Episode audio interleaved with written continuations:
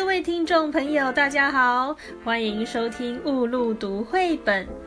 最近这几天，雾露要来分享台湾高人气的日本童书绘本《包姆和凯罗童书系列》。想知道稳重大方的小狗包姆和调皮捣蛋的青蛙凯罗会发生什么有趣的故事呢？让我们一起来期待吧！